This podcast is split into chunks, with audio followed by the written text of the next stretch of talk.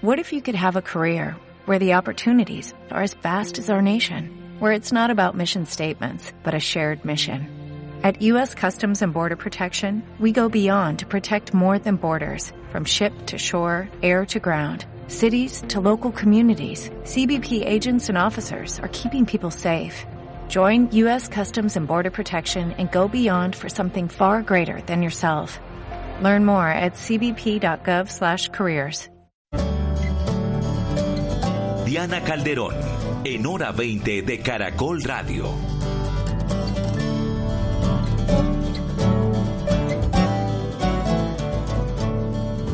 Buenas noches y bienvenidos a este cuarto episodio de Hora 2022 hora de elecciones. Una vez a la semana, como les hemos contado, estamos hablando de política, de política cuando faltan 10 meses para el proceso electoral.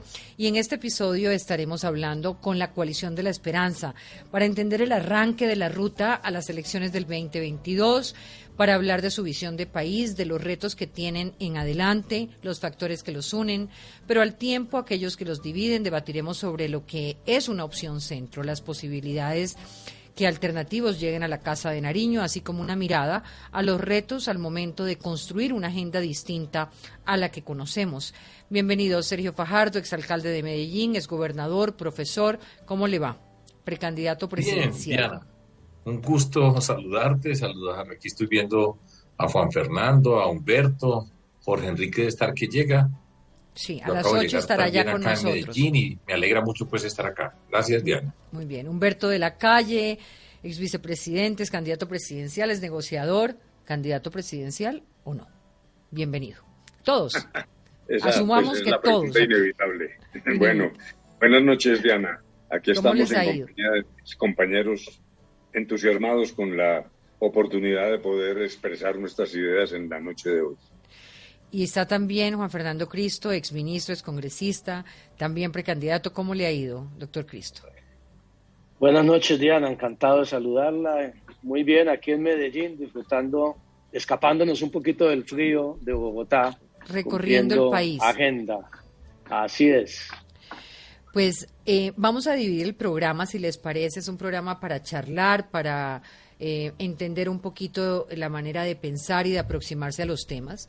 Vamos a hablar de ustedes como coalición de la esperanza y en cada programa, eh, y les cuento un poquito los tres anteriores, son 50 programas, esperamos lograr de aquí al 20. En argumentación hemos tenido dos programas con estrategas eh, diferentes, yo digo grupo 1 y grupo 2, donde ellos miran un poco cuál es eh, el movimiento de la campaña política. Tuvimos un grupo ya de precandidatos. Hoy con ustedes esperamos tener a los exalcaldes y gobernadores, a todos, a todos los que ya están sobre la mesa. Y inicio siempre por preguntar, hago dos preguntas sobre la coyuntura del país, digamos, cómo habría cada uno de ustedes enfrentado dos temas que ocurrieron hoy, para luego pasar a lo que es la coalición de la esperanza, entender ese mecanismo, ese propósito, y luego los temas ya de fondo del modelo de país que propone una coalición como la de ustedes. Así que la primera pregunta tiene que ver con lo que pasó ayer. Eh, ayer martes 3 de agosto en el Estadio El Campín, cuando en hechos eh, deplorables, pues que protagonizaron las barras, eh, tanto del Nacional como del Santa Fe, cuando se celebraba el partido de fútbol, eh, hubo capturas, hubo heridos de gravedad. Esto se salió definitivamente de madre, ya hay medidas hoy por parte de la alcaldesa. ¿Cómo responder? ¿Cómo habría respondido cada uno de ustedes a una situación como la que se presentó si estuvieran en sus manos? ¿Qué decisión habrían tomado frente a este caso? ¿Quién quiere empezar? Humberto, adelante. No, lo que tú digas. Humberto, adelante. No, no, yo, yo diría lo siguiente. Eh, primero, es realmente una gran frustración. La ilusión que se había formado después de la pandemia de que no teníamos acceso a estos espectáculos masivos, etcétera. Y terminó siendo una especie de pompa de jabón muy frustrante, porque lo que ocurrió, como lo vimos, fue pues una marejada de violencia en las graderías, realmente indignante y, muy triste. Algunas personas han reaccionado eh, dijéramos, con una visión política de culpar a la alcaldesa eh, Claudia López y yo francamente no estoy de acuerdo con eso. Me parece que lo que se hizo fue la apertura del estadio, medidas de distanciamiento social, lo que parecía la realización de un anhelo 15 meses eh, esperado. Y luego se presenta esta situación que yo creo que es mucho más profunda que lo que ocurrió anoche. Porque creo que esta es una sociedad a la que le estamos metiendo y metiendo y metiendo odio. Odio. Todo esto es parte de un tinglado de violencia que está presente en el cerebro de muchos colombianos y que me parece que no puede conducirse simplemente a una discusión electoral o electorera sobre la responsabilidad de la alcaldía frente a un fenómeno de esta naturaleza. Entonces, eh, esta mañana puse un tuit diciendo, esto es un problema de una especie de odio generalizado que estamos viviendo en distintas esferas. Y alguien me dijo, no, pero ¿qué tiene que ver una cosa en el estadio con una matanza en Tibú o en Tumaco? Sí tiene que ver, ¿por qué? La persona que toma la decisión de actuar violentamente lo hace por una especie de orden que le da su cerebro. Pero ese cerebro tiene dos características. Una, dijéramos, eh, estructural, pero otra que es un contenido cultural. Eso le iba a preguntar, eso le iba a preguntar Humberto, ¿qué lo alimenta? O sea, ¿qué alimenta eh, esa ira que, que tiene por dentro quien actúa de esa manera contra otro, que de alguna manera debe sentir que su alegría o su forma de querer a otro equipo le puede afectar a él? No, porque es que lo que hemos creado es una situación cerebral, quiero insistir, de violencia, de fanatismo, de, ferocidad, y lo estamos viendo, así sea en el estadio o en la política o en la reacción, por ejemplo, frente a la hipótesis de la reconciliación con los grupos armados que han hecho tanto daño. O sea, hay un tinglado de una sociedad a la cual es como si le estuviéramos echando aire a una bomba que se explota. Y ese aire es el aire del odio y de la no reconciliación. Y no me refiero solo a una, eh, dijéramos, una de las eh, facciones de la sociedad colombiana, sino a todos. Aquí lo que estamos creando es un tejido de odio y claro, problemas en los estadios hay en todo el mundo.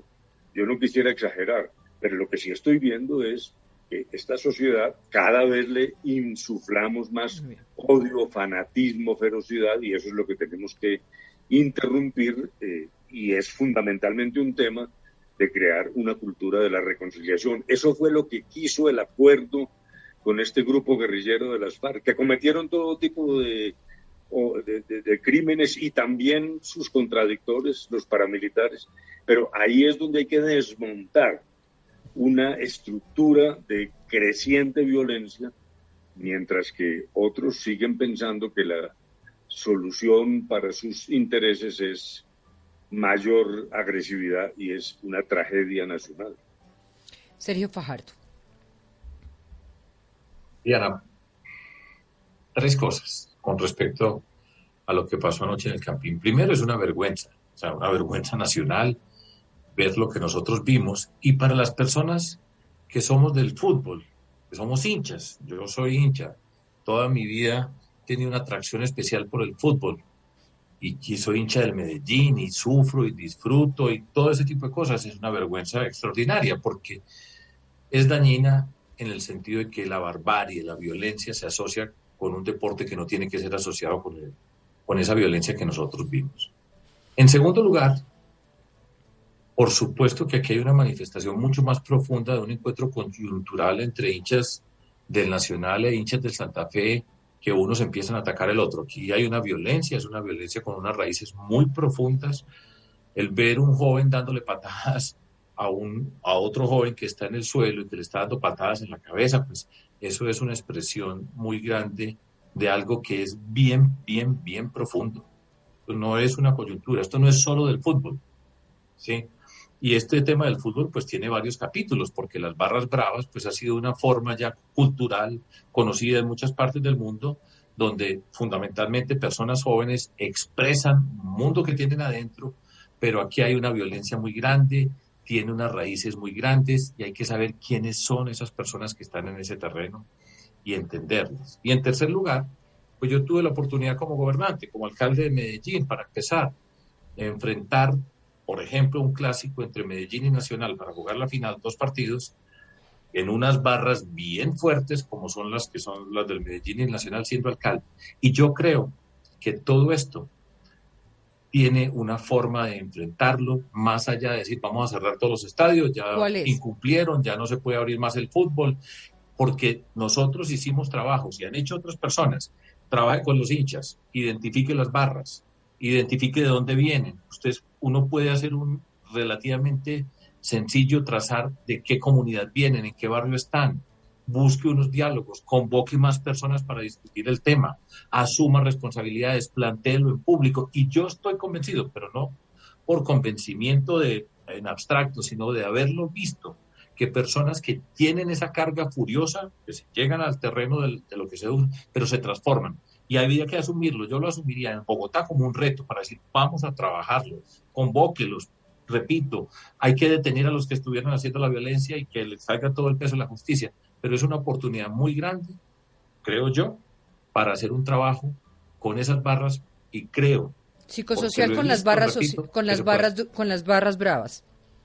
Con esas barras bravas, claro que sí, porque además quiero señalar algo, aquí no era que eran los del Nacional contra Santa Fe, por ejemplo.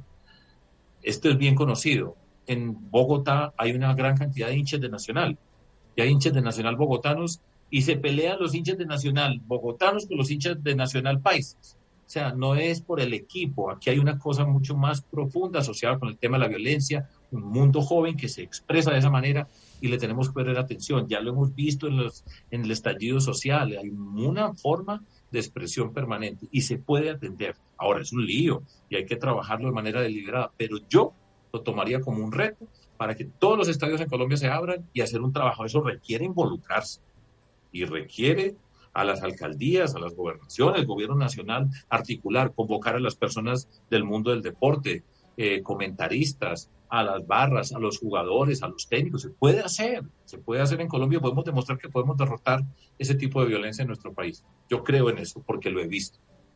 Muy bien. Juan Fernando Cristo. Diana, un poco en, la misma línea. Yo creo que, aunque no es nuevo lo que sucedió ayer en, Bogotá, sí de alguna manera tiene que ver con este fenómeno de indignación de los jóvenes que se ha expresado no desde el 28 de abril con las protestas sociales, sino desde el 21 de noviembre del 2019, cuando tuvimos esas expresiones masivas de protestas de los jóvenes en la calle yo diría que, hay un sentimiento de rabia acumulado por pandemia, por falta de oportunidades, más allá incluso, estoy de acuerdo con Sergio, de las rivalidades entre las barras bravas de uno u otro equipo. Y, a mí me parece muy deprimente para, para el país, no solamente para Bogotá, que una fecha tan importante como la de ayer, de apertura al público del espectáculo, y donde el fútbol hasta hace pocos años también era un programa familiar. Recordemos cuando el fútbol eran los domingos a las 3.45 de la tarde en todo el país.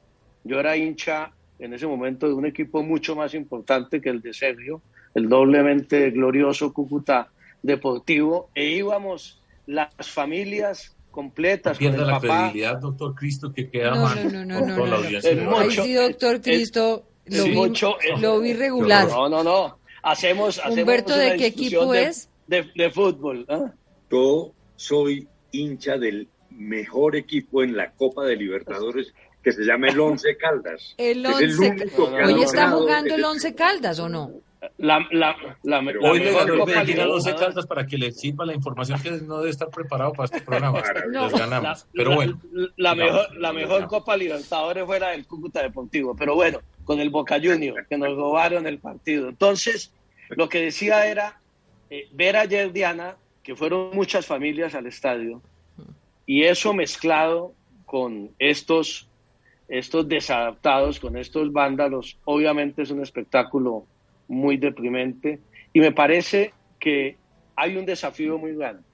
Yo recuerdo cuando en el Ministerio del Interior impulsamos con la DIMAYOR, con los alcaldes de seis capitales del país, de Manizales, de Medellín, de Cali, de Bogotá, de Barranquilla, un, un programa para socializar en Bucaramanga también para incorporar a los jóvenes de esas barras bravas en programas sociales, en programas de convivencia, eh, excluir a los, a los, porque allí hay niveles en las barras bravas de, jóvenes que ya prácticamente son delincuentes y otros que se dejan llevar por la, por la pasión del fútbol, identificar cuáles son los líderes que generan esa violencia en toda la comunidad de, los hinchas de, cada uno de los equipos, excluirlos, judicializarlos a ellos y con la inmensa mayoría de, ellos, los que no incurren en esos actos de violencia, hacer un programa de socialización, de convivencia, que yo creo que es muy importante y se olvidaron en los últimos años esos programas tanto por parte de la DIMAYOR y de los clubes profesionales como de los alcaldes y el gobierno nacional. Yo creo que este es un campanazo de alerta. una pregunta, de una pregunta de sí o no. ¿Habrían dejado abiertos los estadios para público? Pues si se tomó la decisión con las medidas de, protección de abrir el estadio, yo creo que sí los habría dejado abierto. Me parece que no hay que, no hay, no, no hay, no hay que acusar la derrota de unos desadaptados que le impidan a, a, miles de hinchas en todo el país disfrutar del espectáculo del fútbol. Hubiera suspendido el partido ayer, yo creo que el partido ha debido suspenderse por unos hechos que la verdad las imágenes eran, eran bastante duras, pero hacia adelante yo dejaría abiertos y, haría un llamado a, la convivencia en estos momentos. Yo creo que tiene razón Humberto, aquí se ha generado un clima de, de violencia en general y esto que sucedió ayer es una expresión de esa violencia que lamentablemente en los últimos tres años está regresando cada día más al país. Muy bien. Eh, ¿Los habría dejado el público en los estadios, doctor Fajardo? Sí, claro, yo creo que es que yo creo que esto es una oportunidad muy grande para trabajarlo. Además, hay una observación, este no es el primer partido, ya han jugado partidos. Ya se han jugado partidos y se han comportado bien. O sea, yo creo que se puede hacer. Ahora requiere un esfuerzo grande de concertación, de trabajo, pero es importante para Colombia que demostremos que nosotros no queremos estar atrapados porque cada acto violento significa una represión, significa encerrarnos y de esa manera no vamos a avanzar. Yo creo que se, se puede hacer. No sé cómo fue la preparación para el partido de ayer. No tengo, yo no vi el partido, pues si no puedo opinar directamente sobre lo que ocurrió, pero yo no cerraría los estadios y te lanzaría ya un tremendo programa. Doctor Robledo, bienvenido a Hora 2022, cuarto episodio de esta mm, hora de elecciones. Muy buenas noches.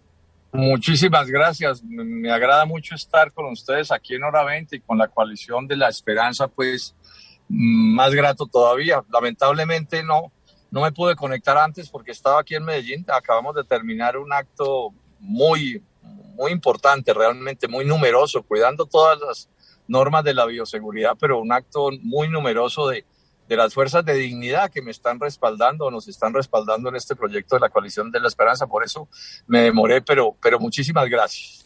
Pues muy bien, eh, no se perdió, se salvó de mucho y no se perdió de tanto. Que, eh, ¿cuál parece es su que hubiera llegado en una nave espacial. Está como ¿Cuál es su equipo, Robledo, de fútbol? Mi equipo de fútbol, yo comparto mis cariños entre el Deportes Tolima y el Deportes Caldas. La lechona sí, porque son los de son los de mi infancia y los de mi vida, ¿no? Esos son los dos los dos, los dos equipos. en 1950, hombre. Ahora es el Once Caldas. Eso sí, sí, sí. Yo le, no, no, iba a decir, pero me dio pena. No, no, pero es para simplificar, Humberto. Yo eso lo sé muy bien, claro. Pero para pues vamos a arrancar. ahora sí vamos a arrancar a hablar de la coalición de la esperanza. Solamente les voy a pedir un favor. Yo detesto los cronómetros, sobre todo cuando se trata de la argumentación. Pero si se repiten, me toca pararlos. Eh, sobre todo porque hay algunos que sí hablan largo. Entonces, para que no rinda, vamos a tratar de respuestas más cortas. Bueno, un poco para los oyentes. Febrero del 2021 el país empieza a escuchar la conformación de una alianza que supondría una opción distinta a los extremos, una alianza impulsada por un partido y encabezada por un senador en ejercicio, un exministro del Interior, un exalcalde, un exgobernador, un exnegociador, en fin, todos con el propósito de llevarle al país una alternativa eh, a los llamados sismos y con el propósito de aglutinar a aquellos que estaban cansados de la polarización. La coalición de la esperanza, como se le empezó a llamar, toma fuerza en abril, en junio publican eh, sus cuatro acuerdos programáticos y al tiempo sus nueve propósitos éticos bajo una premisa que se llama no todo vale. Dentro de las cinco figuras que eh, están aquí en esta coalición hay dos movimientos políticos y ya se han sumado dos partidos. El último, la ASI, mientras se está a la espera de lo que pueda definir Colombia Renaciente, entiendo. No obstante, se está también a la expectativa de lo que pase con la Alianza Verde. Hay diferencias dentro de este partido, no han logrado definir todavía el mecanismo, si irán en conjunto a una consulta en marzo o cualquier otro mecanismo que permita la elección de un candidato al interior de los verdes. Ya es bien conocido que hay una fracción que se mueve hacia el pacto histórico, la otra fracción de izquierda liderada por Gustavo Petro y la otra opción es la coalición de la esperanza. De ahí en adelante se han producido encuentros en al menos siete ciudades capitales. Hoy están en Medellín, han hablado con las comunidades, con los jóvenes. Eh, han sido partícipes de la coyuntura al intentar proponer salidas en momentos, también han recibido el apoyo de 150 intelectuales. No obstante, esta coalición, la primera en emprender la ruta hacia el 2022, tiene más retos y desafíos que certezas, pues como bien lo apuntaban los expertos en uno de los episodios que ya hemos tenido en la hora 2022, el centro debe tener un discurso con fuerza que mueva a la ciudadanía. Así que yo empiezo por la primera pregunta una lectura general del arranque de la ruta para las elecciones. Ustedes llevan varios meses recorriendo el país, hablando con la gente, analizando realidades. ¿Cómo están sintiendo ese ambiente, el inicio de la campaña electoral? ¿Qué les ha ido dejando ese diálogo con el país? Empiece usted, doctor Robledo, que fue el último en llegar. Diana, mil, mil gracias. A ver, hay dos sectores que estuvieron en las finales de las elecciones del 2018 que andan, digamos, eh, como intentando imponer el punto de vista de que eh, serán esos dos sectores quienes estarán en la final de las elecciones del 2022.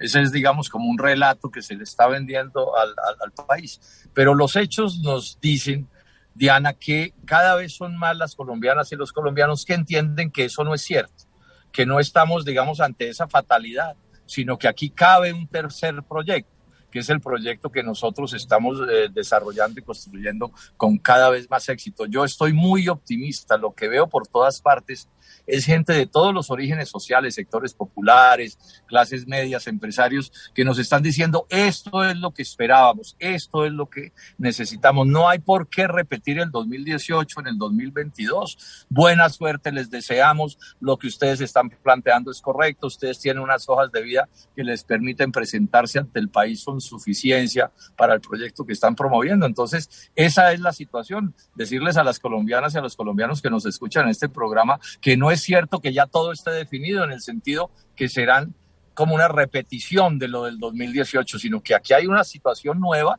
y que por lo menos, por lo menos, porque tampoco somos dogmáticos, habrá tres proyectos disputándose la jefatura del Estado y uno de esos tres proyectos se llama la coalición de la esperanza. Humberto de la Calle.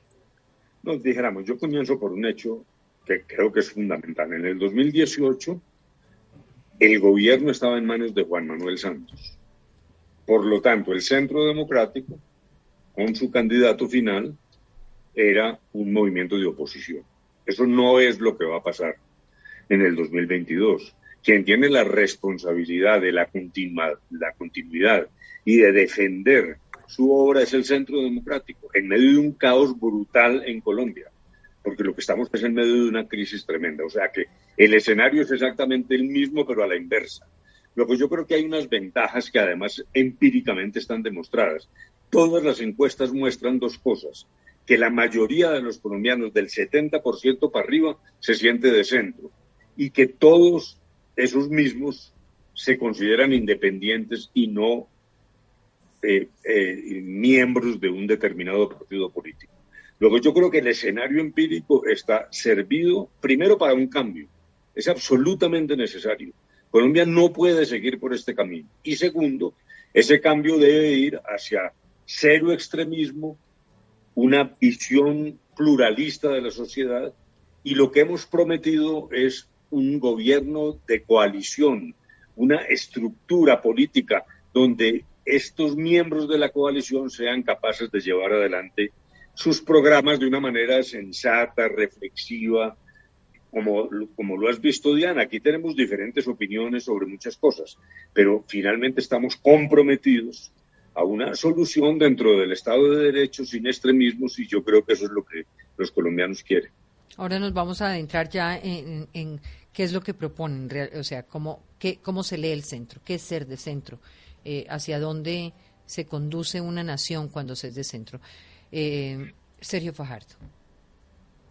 Diana, para complementar lo que han venido diciendo Jorge y Humberto, yo no tengo ninguna duda acerca de que este espacio político, por fuera de los extremos, una forma de clasificarlos es por fuera del miedo y la rabia, es el espacio más grande que existe en la sociedad colombiana. Ya lo han enunciado con unas cifras.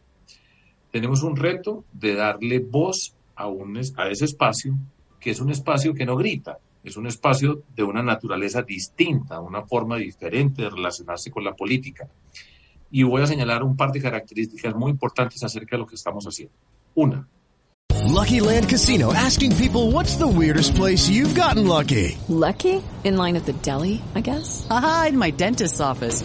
More than once, actually. Do I have to say? Yes, you do. In the car before my kids' PTA meeting. Really? Yes. Excuse me, what's the weirdest place you've gotten lucky? I never win and tell. Well, there you have it. You can get lucky anywhere playing at LuckyLandSlots.com. Play for free right now. Are you feeling lucky? No purchase necessary. Void where prohibited by law. 18 plus. Terms and conditions apply. See website for details. Judy was boring. Hello. Then Judy discovered ChumbaCasino.com. It's my little escape. Now Judy's the life of the party. Oh, baby, mama's bringing home the bacon. Whoa, take it easy, Judy. The Chumba life is for everybody. So go to ChumbaCasino.com and play over 100 casino-style games. Join today and play for free for your chance to redeem some serious prizes.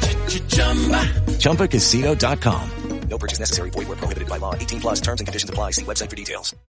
La polarización. Y esto es una discusión que la dan muchas personas, pero yo entiendo por polarización una forma de la política donde la persona que es diferente se convierte en enemigo. Y eso significa que la sociedad se divide en dos grupos, amigo o enemigo. Y en un contexto de la política donde solamente puede haber amigos o enemigos, es una política de la destrucción, porque si se mira al diferente como enemigo, el todo vale como forma de mentir, de agredir, de destruir al que es diferente. Y esa política se traduce en violencia, se expresa por supuesto en la violencia verbal, que en el mundo de las redes ha tenido un espacio gigantesco, una cantidad de gritos ensordecedores de agresión permanente, que siempre está en la puerta de la violencia física y que será imposible que Colombia, nosotros, podamos hacer lo que pretendemos hacer nosotros, cambiar, pero para construir, porque desde esa perspectiva nunca se va a poder unir este país. Esa es una primera observación. Una segunda observación. Este es un proceso en construcción. Nosotros tenemos un objetivo. Esta coalición, de acá saldrá la persona que va a dirigir a nuestro país a partir del 7 de agosto del 2022. Vamos a tener unas listas al Congreso únicas para el Senado, en la medida del posible para la Cámara y para tener una fuerza en el Congreso que es necesaria. Vamos a participar en una consulta en el 2022, una consulta entre las personas que finalmente estemos en esa discusión para escoger esa persona. Y este camino exige un esfuerzo diferente. Nosotros no tenemos un iluminado que ya vio la tierra prometida, que conoce la verdad, que es el dueño de la verdad, el conocimiento y la justicia, a quien tenemos que seguir para poder llegar a esa tierra prometida, sino que estamos aquí personas que en momentos hemos sido contradictorios entre nosotros, que tenemos diferencias, que la puerta está abierta y esperamos que sigan llegando muchas otras personas, que nos toma mucho más trabajo, de discutir, de ponernos de acuerdo, de alcanzar muchas veces para discutir un párrafo, que si usted estuviera solo lo haría inmediatamente, pero nos toca discutir y eso es muy valioso. Somos trayectorias diferentes y queremos construir. Ahora, esto, es, esto va progresivo, todavía falta mucho tiempo para, para las elecciones, pero vamos avanzando paso por paso, vamos encontrándonos con la gente y vamos empezando a construir esa voz que tenemos que construir. Eso es lo que yo creo, veo, siento y tengo la certeza de que vamos por el camino correcto y vamos sí. a tener éxito, que es llegar a conducir a Colombia. Juan Fernando Cristo. With lucky landslots, you can get lucky just about anywhere. Dearly beloved, we are gathered here today to. Has anyone seen the bride and groom? Sorry, sorry, we're here. We were getting lucky in the limo and we lost track of time. No, Lucky Land Casino, with cash prizes that add up quicker than a guest registry. In that case, I pronounce you lucky. Play for free at LuckyLandSlots.com. Daily bonuses are waiting. No purchase necessary. Void where prohibited by law. 18 plus. Terms and conditions apply. See website for details. Lucky Land Casino asking people, "What's the weirdest place you've gotten lucky?" Lucky? In line at the deli, I guess. Aha, in my dentist's office. More than once, actually. Do I have to say? Yes, you do. In the car before my kids' PTA meeting. Really? Yes. Excuse me, what's the weirdest place you've gotten lucky? I never win and tell. Well, there you have it. You can get lucky anywhere playing at LuckyLandSlots.com. Play for free right now. Are you feeling lucky? No purchase necessary. Void where prohibited by law. 18 plus. Terms and conditions apply. See website for details.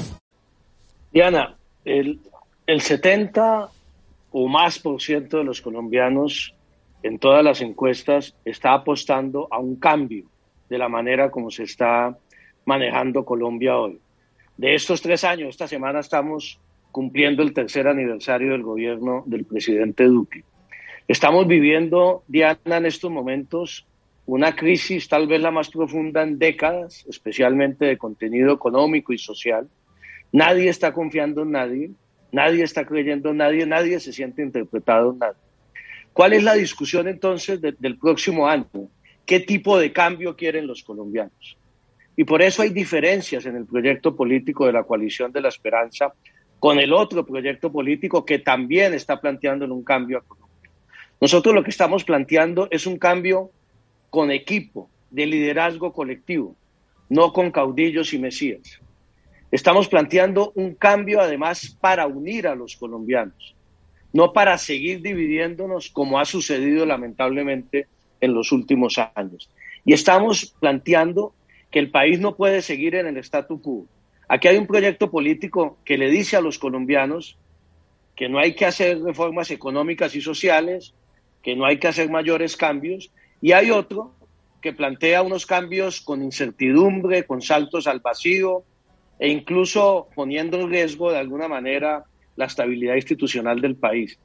La coalición de la esperanza, y por eso en esta, esta es la octava ciudad que visitamos, Diana, en el último mes y medio, lo que hemos encontrado en los diálogos con jóvenes, con empresarios, con líderes sociales, es que la gente quiere encontrar un camino que permita apostarle a un cambio del mal gobierno del uribismo de hoy, pero que tampoco signifique un salto al vacío.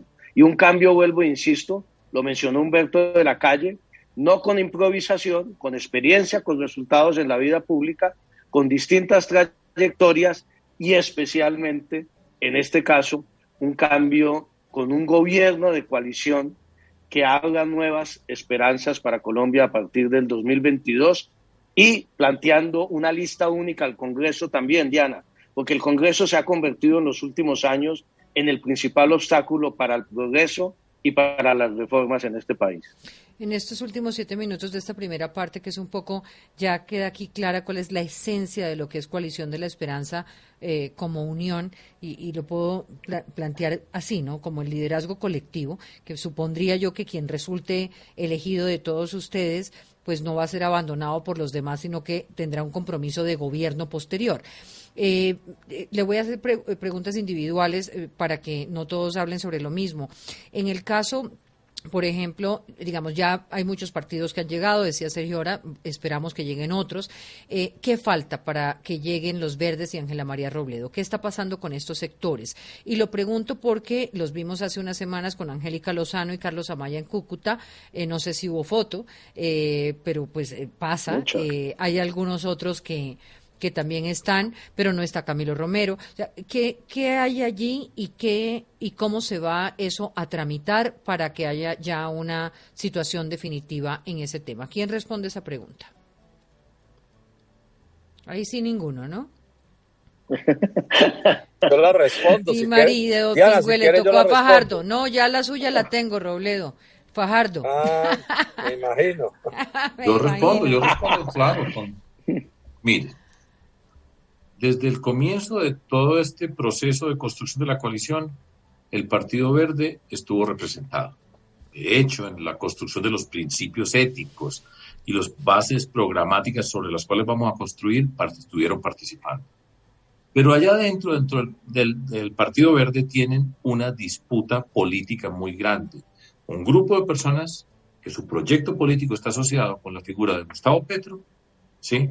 Que tiene, y voy a utilizar una expresión, una raíz muy fuerte asociada, yo no recuerdo dónde leí yo esto, para una cepa del M19 de personas que entraron al Partido Verde en cabeza de varios de sus directivos que vienen del partido del M19 y que están asociados con Gustavo Petro. Y otras personas que no están asociadas con Gustavo Petro, dentro de las cuales, pues, quienes tienen una, la figura, digamos, más representativa se llama Claudia López, y hemos visto, pues, las disputas que ha habido dentro de todo esto, de confrontación en Bogotá, y esa disputa no la han podido resolver. No la han podido resolver, no tienen claridad cómo se va a resolver, están pasando por una cantidad de discusiones muy grandes. Para mí el Partido Verde, yo fui candidato con la coalición Colombia, con Jorge Robledo, en ese momento del Polo Democrático, con Claudia López, eh, que además fue mi candidata a la vicepresidencia, mi fórmula vicepresidencial, lo construimos, hicimos la coalición Colombia. El Partido Verde para mí tendría que haber, sido el partido alternativo de Colombia, con una expresión distinta, pero en este momento tienen una discusión que yo veo, yo no me he metido en todo eso, a pesar de que unos utilizan el hecho de que yo esté en la coalición para hacer daño, para agredir, para, para lograr aplausos en ese mundo que está confrontado con la coalición de la esperanza. Yo no sé cuándo lo van a resolver. Yo creo que ninguno de nosotros sabe cuándo van a resolver ese problema.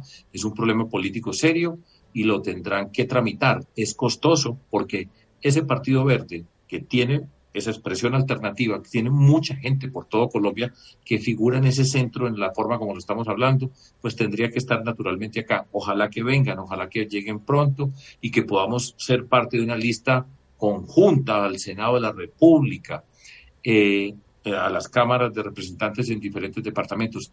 Pero, Diana, ese interrogante no, no somos capaces de resolverlo ninguno de nosotros, pero es una división profunda y yo espero que el Partido Verde, ese Partido Verde de centro, se exprese alrededor de nosotros, pero ya tendrán que resolverlo ellos.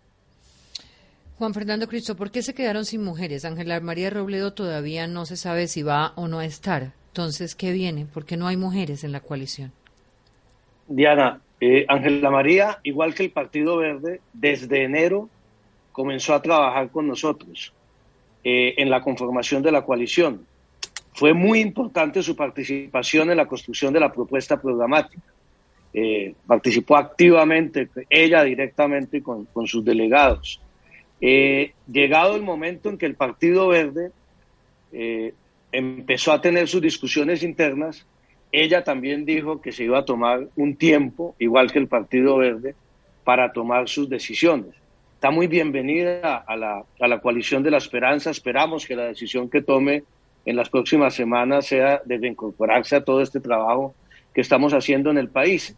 Pero, pero una observación, Diana, la, la, la coalición es mucho más que nosotros cinco y la coalición es mucho más que candidatos presidenciales.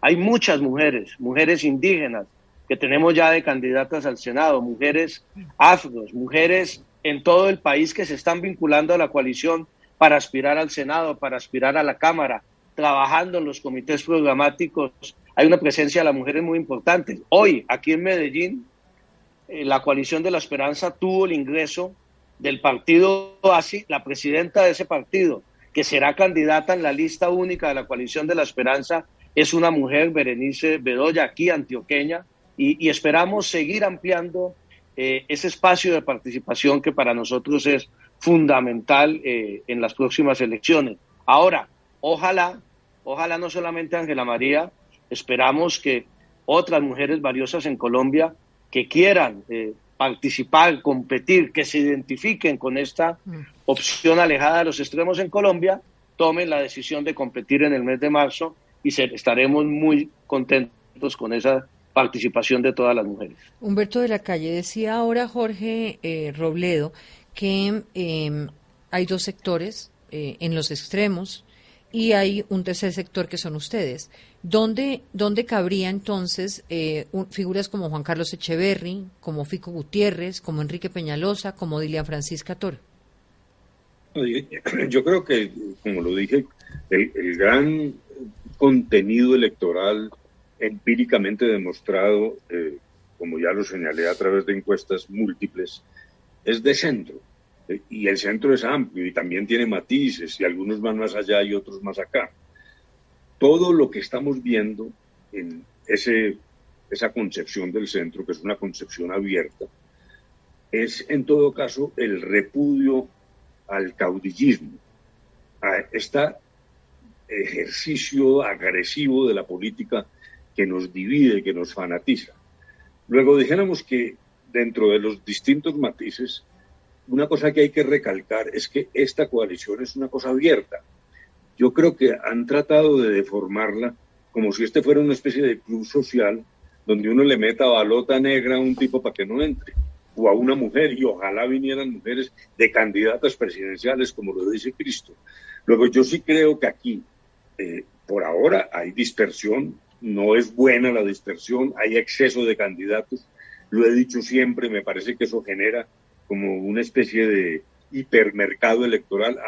A, uno le pasa que va a macro y, no, y termina no comprando nada porque está realmente atónito frente a la excesiva oferta y entonces termina comprando en la tienda de la esquina. Yo creo que eso se va a ir decantando, hay que ayudar a decantar. Pues hay que ayudar a decantar, pero yo tengo la firme convicción que también hay que ayudar a que se escuchen todos esos. Eh, me parece que por lo menos el ejercicio de forzarnos a escuchar eh, a todo aquel que incluso cree que tiene una posibilidad y que de pronto no tiene ninguna, de pronto tiene algo que decir que pueden retomar los que sí tienen la posibilidad de llegar. Entonces, perfecto, Humberto. Y Jorge Enrique Robledo, quería a usted preguntarle, pero no crea que es que es a propósito, más o menos. Alejandro Gaviria es un factor de división para la coalición. ¿Por qué no compartiría espacio con esa figura? Es, estaba esperando la pregunta, Diana. Pero es que usted está, usted es hora 20 hace mil años, entonces ya foguearon estas. Hágale. No, me da risa, pero se la voy a, es una risa cordial, pero se la voy a, se la voy a responder. A mí me preguntaron, me hicieron esa misma pregunta y dije, ¿sabes lo mismo que voy a decir ahora? Ah, no, entonces no vale porque ya me sé la respuesta. Sea creativo. es que esa es la respuesta, Diana. A ver, con otras palabras en la coalición, desde que empezamos esto en enero, llevamos mucho tiempo reuniéndonos, conversando. Por las malas cuento que son unas reuniones súper cordiales, son muy gratas estas, estas reuniones, así sea en medio de las diferencias. Entonces tomamos una determinación que es de mucho sentido práctico. Dijimos, porque siempre han rondado nombres, no una cosa u otra. Entonces un día dijimos, mire, hagamos una cosa.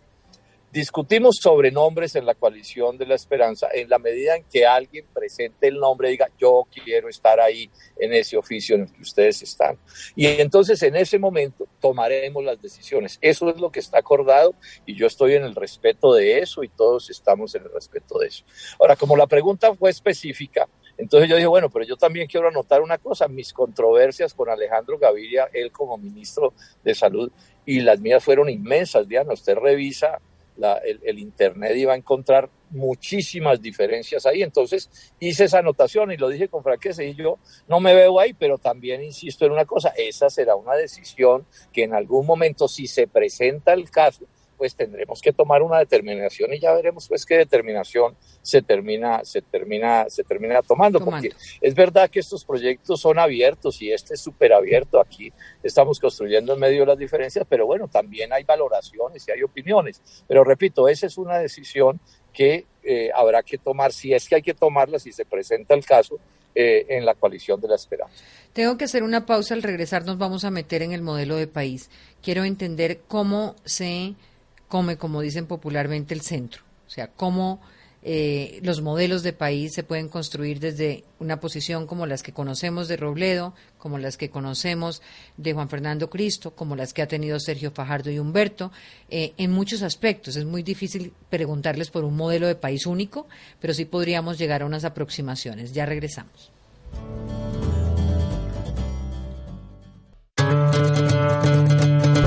Escuchas Hora 20.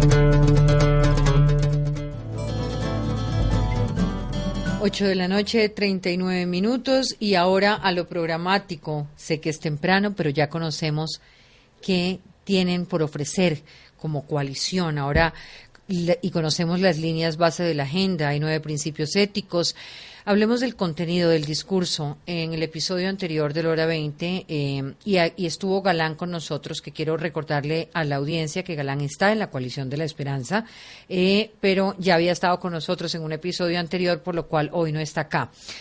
Eh, ¿Cómo evitar un panorama en el que no se entienda qué es el centro? Díganle ustedes al país que si el centro es igual a tibio, ¿a quién representan? ¿Cuáles son sus banderas?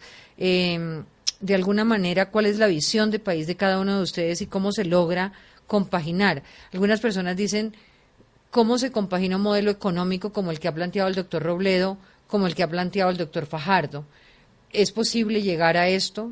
Más o menos arranquemos por donde cada uno quiera explicar el modelo de país que ofrece como equipo. Sergio, Humberto. Humberto. Sí, bueno, yo diría lo siguiente. Para ser claro, categórico y absolutamente unívoco y eludiendo cualquier tibieza, algo que nos dicen, claro, el problema del centro siempre es que se le califica de tibio porque le disparan de todas partes. Pero primero, estamos con el Estado Social de Derecho, con la Constitución del 91. Y eso significa separación de poderes, democracia genuina y respeto y respeto a la oposición que este gobierno no lo ha tenido. Estamos afincados en una economía abierta, en una economía de mercado. No hay ninguna diferencia con Jorge Robledo en esto. Él puede tener matices y, y lo estamos tramitando justamente ajenos a ese caudillismo. Aquí nadie está diciendo que es un sabio que tiene la razón y que los demás no hay un proceso de deliberación interna. Pero esa economía abierta no es una economía exclusivamente de mercado. Sí creemos que hoy hay necesidad de mayor intervención del Estado, particularmente en busca de aliviar el problema social que se nos viene, porque es que aquí hay 50 o 60 candidatos ofreciendo el país de jauja, es decir, el país ideal, y, y están ocultando una cosa real, Aquí tenemos al frente una crisis profunda que va a durar más de una década y que tenemos que afrontar de manera franca y categórica. Y eso significa sin caudillismo y con un sistema tributario progresivo, y ahí me parece que está la clave. Aquí ha habido mejorías en la lucha contra la pobreza, pero esta es una sociedad inequitativa, la distribución del ingreso, del ingreso no es sostenible. Estamos al lado de Haití y de Honduras. Y una cosa gravísima, el índice Gini que usan los economistas para medir esa inequidad es el mismo en Colombia antes de impuestos y después de impuestos. O sea, los impuestos solo están sirviendo para sostener un Estado burocrático, pero no están cambiando la estructura de la sociedad. Y eso no lo podemos soportar. Nosotros no estamos en la teoría demagógica de que no hay que cobrar impuestos. No, los impuestos son necesarios porque la única vía distinta al impuesto es la revolución. Pero esos impuestos tienen que pagarlos los que más capacidad tienen. Es una cosa elemental. Está en la Constitución, es la progresividad de la tributación. Para que realmente la tributación eh, matice y disminuya esa enorme bolsa de inequidad de una Colombia profunda que hoy no tiene sino al frente eh, una incapacidad de buscar su propio futuro.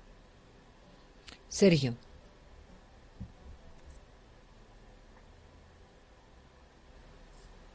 Yo complemento un poco. Yo hago una pequeña aclaración. Yo no, nunca he estado cómodo con esa expresión centro, precisamente por la dificultad que hay en definirlo, pero voy a señalar un par de aspectos para ir complementando entre todos nosotros. Uno, ya lo mencioné anteriormente, algo ha dicho Humberto, la forma de la política.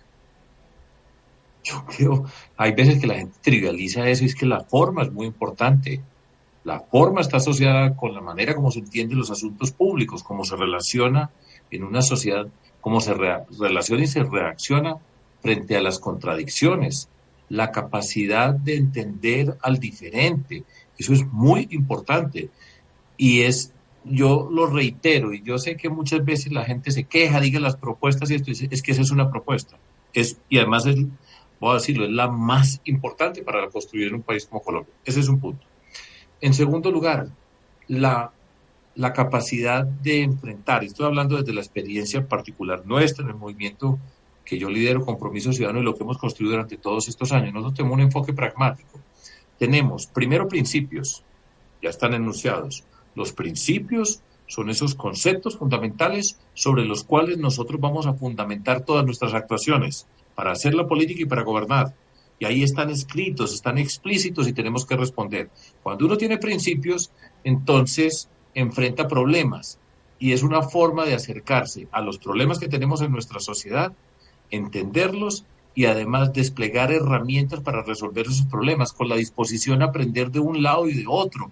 Nosotros no vamos con un dogma, nosotros no vamos con una ideología que nos dice el mundo es así, está cuadriculado y ya tiene respuestas para todo. El centro tiene la capacidad de entender los problemas, de escuchar diferentes voces, de construir alternativas nuevas sin estar repitiendo un de, una, unos dogmas que ya están establecidos y que no admiten ningún tipo de responsabilidad, de, de cambio. Eso es muy importante para hacer política del centro. Y por supuesto, dentro de todo esto tiene una componente central que hace parte de ese espectro político ya en un sentido más clásico y es el papel que juega el Estado dentro, como inter, para intervenir en el concepto y la construcción de nuestra sociedad. Y nosotros creemos, ya lo dijo Humberto, el Estado tiene que jugar un papel preponderante. No está asociado con la política neoliberal que piensa que el mercado resuelve todos los problemas que se tienen en nuestra sociedad. El Estado tiene que jugar un papel importante para enfrentar las desigualdades que se tienen, para nivelar la cancha, para construir oportunidades y ese Estado tiene que participar en una economía de mercado. Hasta ahí digo ese pedazo para, para que mis compañeros tengan más tiempo. Jorge Enrique Robledo. Sí, Diana, yo diría esto, la, el, el, el, tamaño del paro y de esa protesta o de los paros demostró que aquí hay una crisis social de, de, proporciones descomunales y si uno mira las cifras de desempleo y de pobreza, esto nos avergüenza ante el mundo. Entonces, este país necesita unas reformas económicas. Yo creo que ese es un hecho y sociales la desigualdad, pero es clarísimo que en este proyecto de la coalición de la esperanza, eso que se está planteando que hay que hacer es en el marco de la economía de mercado, eso tiene que quedar perfectamente claro. Este no es un proyecto para estatizar la economía. Esa preocupación no tiene por qué tenerla nadie.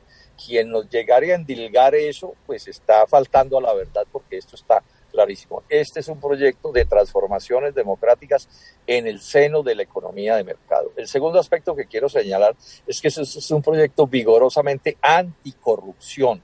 O sea, lo que está pasando aquí con la corrupción es de lo peor que uno pueda imaginarse. Inclusive fue el sistema que se inventaron para poder hasta ganar las elecciones a punta de fraude y que la gente los relija sistemáticamente. Esto es una monstruosidad desde el punto de vista de lo más elemental en democracia. El otro aspecto que yo enfatizaría es este. Colombia está padeciendo por unos niveles de, de, violencia que también nos avergüenzan ante el mundo.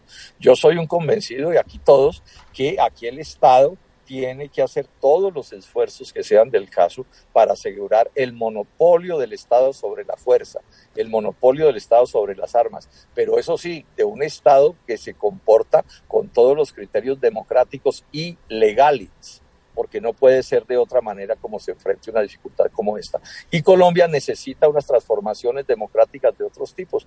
Aquí hay que hacer reformas democráticas, pienso yo, en salud, en educación, en ambiente. Hay que eh, enfrentar culturalmente de manera muy fuerte toda la agresión que hay contra las mujeres y demás sectores discriminados. Y todo esto requiere de un gran acuerdo nacional que nos permita unir a asalariados, sectores populares, campesinos, indígenas, clases medias y empresarios en este proyecto de creación de más riqueza, creación de más riqueza, más fuentes de empleo, más fuentes de empleo, el empresariado juega un papel insustituible y los estamos invitando a que unidos con los trabajadores construyamos todo este proyecto, pues que de manera muy sucinta estamos presentando. Juan Fernando.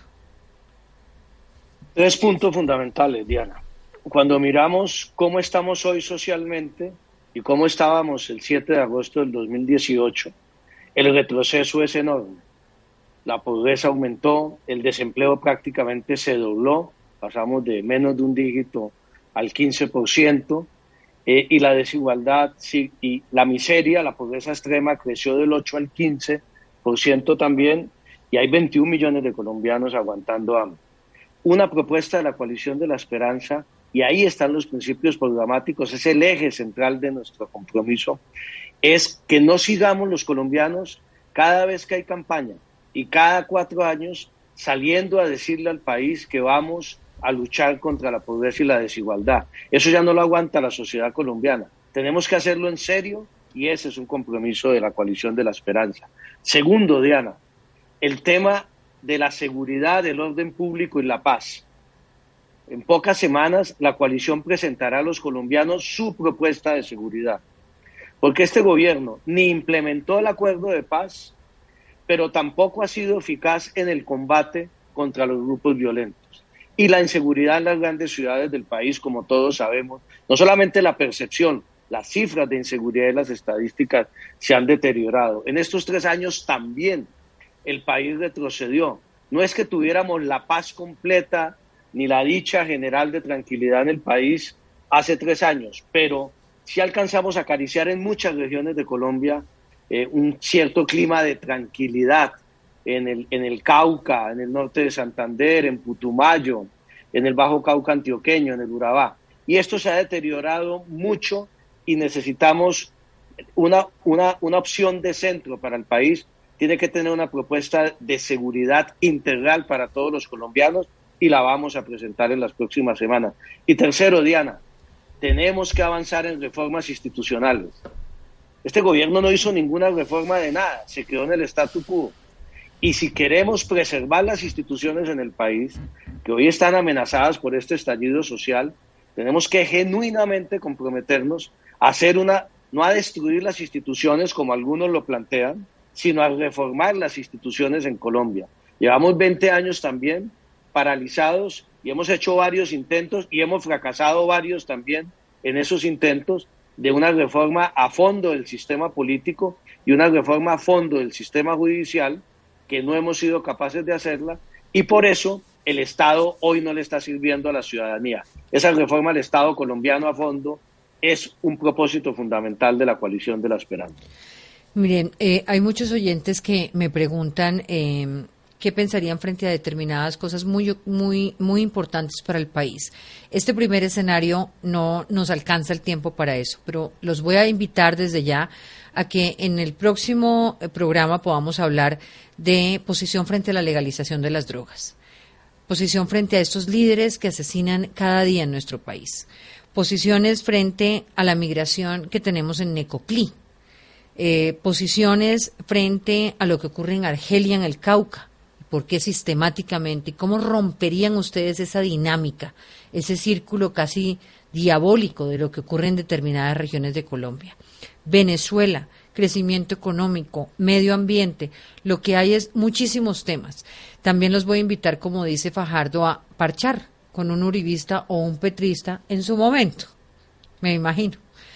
Gracias, gracias por estar en hora 2022 en anticiparnos a, a, empezar un poquito a poner sobre el mantel lo que piensan y a mirar un poco cómo llega los verdes a la coalición, qué va a pasar allí.